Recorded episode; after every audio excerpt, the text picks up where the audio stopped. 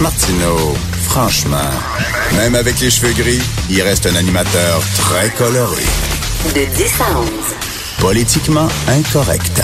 Cube Radio. Vous savez qu'il y a un projet qui est très controversé à Montréal, le Royal Mount, qui serait comme un méga 10-30. Ça a l'air que ça ferait passer le 10-30 pour, mon Dieu, un, cabanon, là, vraiment. Ça serait énormément gros. Et ça a l'air qu'en face du 10-30, quelqu'un m'a appris ça il y a quelques jours, va se construire bientôt un autre 10-30 juste en face qui est encore plus gros, énorme.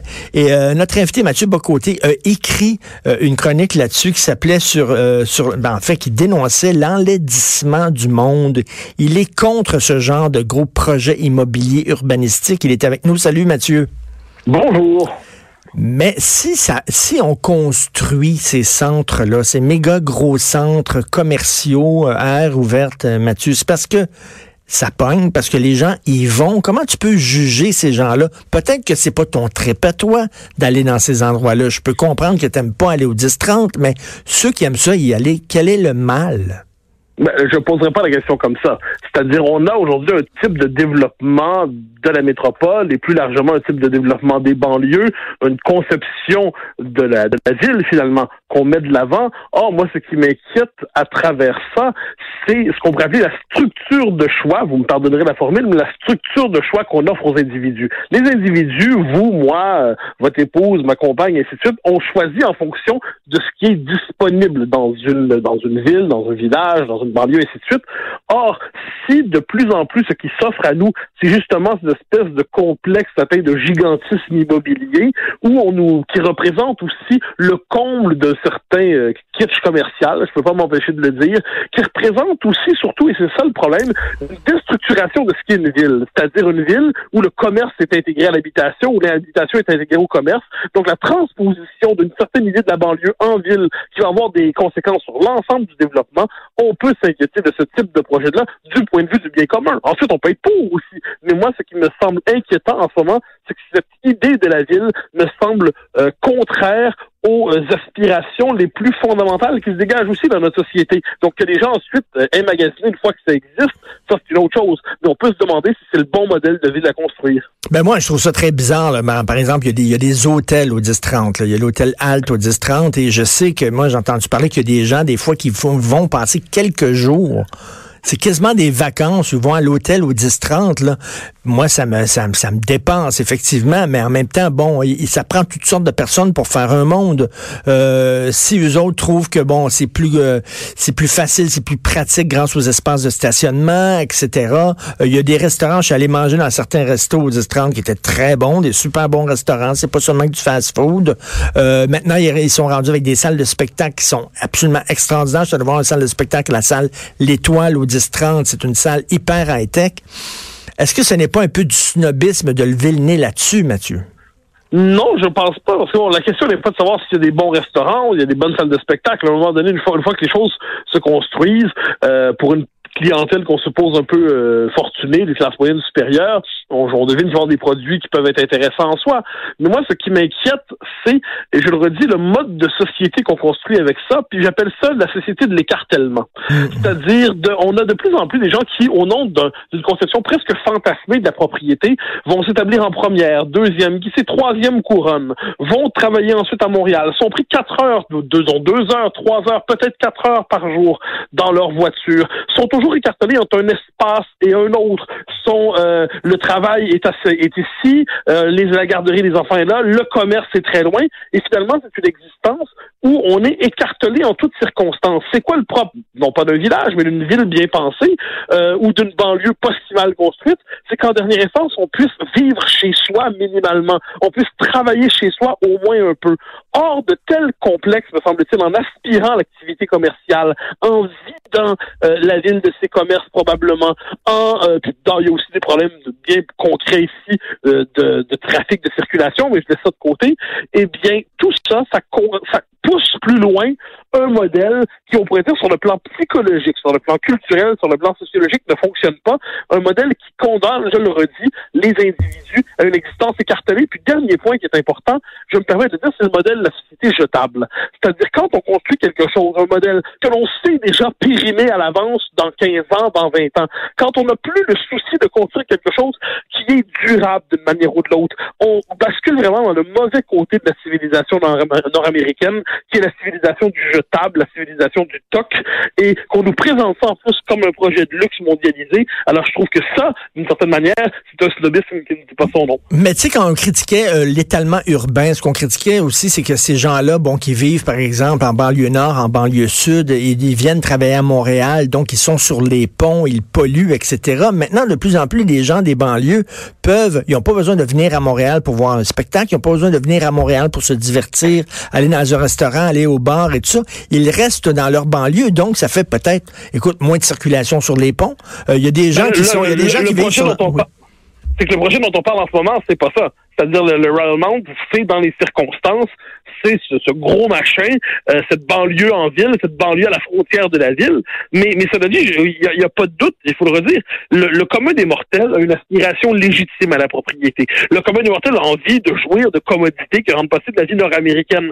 Il ne s'agit pas de regarder les gens de haut, loin de là. Il s'agit de se demander si à terme, le développement de ce modèle-là ne se retourne pas contre tout le monde finalement. Et je ne suis pas certain, bien franchement, que euh, on puisse identifier non plus l'intérêt de certains promoteurs immobiliers au bien commun. Le rôle des autorités publiques dans les circonstances, c'est de faire valoir leur l'intérêt commun, disons ça comme ça.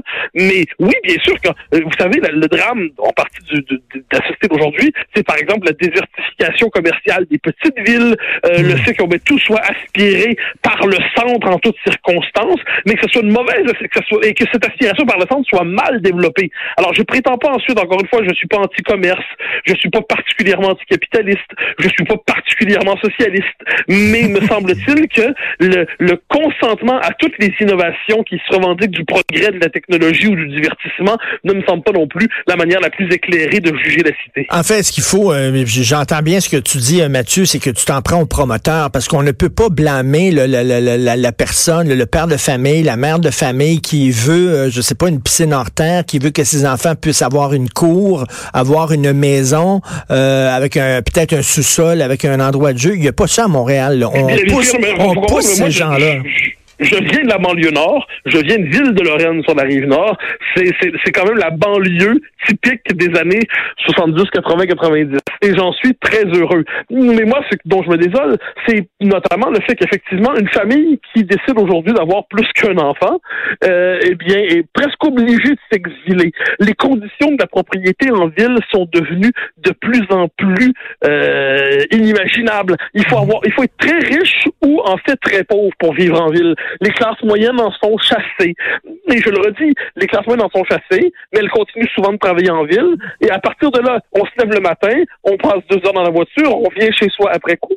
Euh, le temps de voir les enfants, la famille est écartelée. La famille écartelée a plus de chances d'éclater. Les gens sont condamnés à des existences de plus en plus euh, désimbriquées. Tout ça vient ensemble. Alors, on n'est pas seulement en train de juger un projet, on réfléchit sur un type de développement et en se demandant par ailleurs, mais ça je le redis, si ensuite un grand projet comme ça, où il n'y aura que des grandes enseignes américaines prestigieuses qui ont les moyens de venir siphonner le marché, est-ce qu'on doit encore une fois applaudir en toutes circonstances l'américanisation intime de nos vies? Tout ça mérite d'être pris ensemble. Ben, tout à fait. Et c'est quoi un quartier? Un quartier, c'est bon, de, l'habitation, un peu de commercial, un peu bon, euh, des écoles, le mélange de tout ça. Tu regardes, je sais pas si tu t'es promené à Griffintown, euh, Mathieu, mais Griffintown, ce ne sont que des condos euh, pour des, euh, des jeunes professionnels qui n'ont pas d'enfants. OK, c'est rien que ça. Puis il n'y a, y a, y a, pas, y a pas d'école, il y, a, strictement rien. Il y a des cafés, euh, des cafés à, à, à 8 piastres pour ton cappuccino avec du caramel dedans, puis tout ça. Mais tu sais, il y a pas, c'est pas un quartier, ça. Non, mais ah, c'est la, meilleure description, je crois.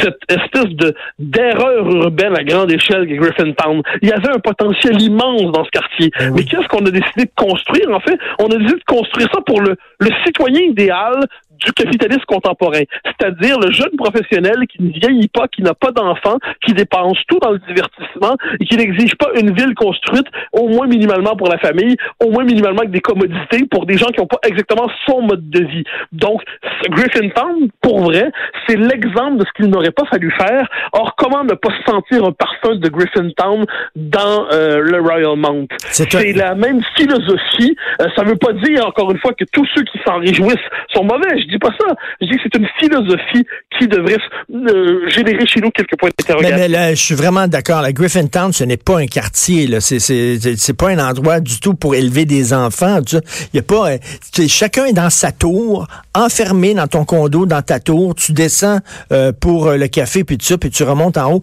C'est, c'est, pas ce qu'on appelle un, quartier. Et tu, toi, tu déplores justement que c'est de plus en plus c'est ce genre de développement-là. Écoute, j'entends quasiment quelqu'un à Québec solidaire parler quand tu tiens ces propos-là. Ben, pas, pas, particulièrement. Je dirais à moi, par ailleurs, si Québec solidaire se trompe pas, euh, dit que deux et deux font quatre, je vais pas condamner Québec solidaire. et, et, et, comme on dit, même une, même une horloge cassée a raison deux fois par jour. Alors, dans les circonstances, je pense que le type de développement, ce qui se passe aujourd'hui, la, la réappropriation par une certaine gauche, mais pas seulement par la gauche, de la ville, l'idée de la rendre un peu plus communautaire, de s'assurer justement de non pas abolir le marché, ce serait fou abolir le marché, mais de contenir les effets trop déstructurants du marché, de rappeler justement qu'on a besoin d'une école, d'un parc, que tout ne doit pas être tarifé en toutes circonstances, qu'il y a autre chose que la surconsommation comme manière de s'accomplir dans la vie, qu'on ne devrait pas passer sa vie non plus à passer, prendre une photo, un selfie devant un commerce pour le mettre sur Instagram pour recevoir des likes puis ensuite se sentir heureux. Tout ça, tout ça, ça vient ensemble. Alors voilà pourquoi euh, je pense que si Québec solidaire sur cette question-là ne se trompe pas, eh bien, je serais heureux de dire qu'il ne se trompe pas. Mais ce qui va être terrible, c'est que Québec solidaire va être d'accord avec moi. Et ça, ça, ils vont moins aimer ça. Oui, oui c'est eux qui vont avoir un problème avec ça. Merci. Ton texte s'appelait L'enlaidissement du monde. Ça a été publié il y a quelques jours. Mathieu Bocoté, merci beaucoup. Au grand plaisir, au revoir. Merci beaucoup, on s'en va, ça va être énorme. Hein. Puis ils disent, il n'y aura pas tant de trafic que ça. Arrêtez, là. C'est au coin de la 15 puis de la 40. C'est la pire place où construire une affaire de même. On s'en va tout de suite à la pause. On parle euh, de la surconsommation de Ritalin tantôt avec Denise Bombardier. Vous écoutez Politiquement Incorrect.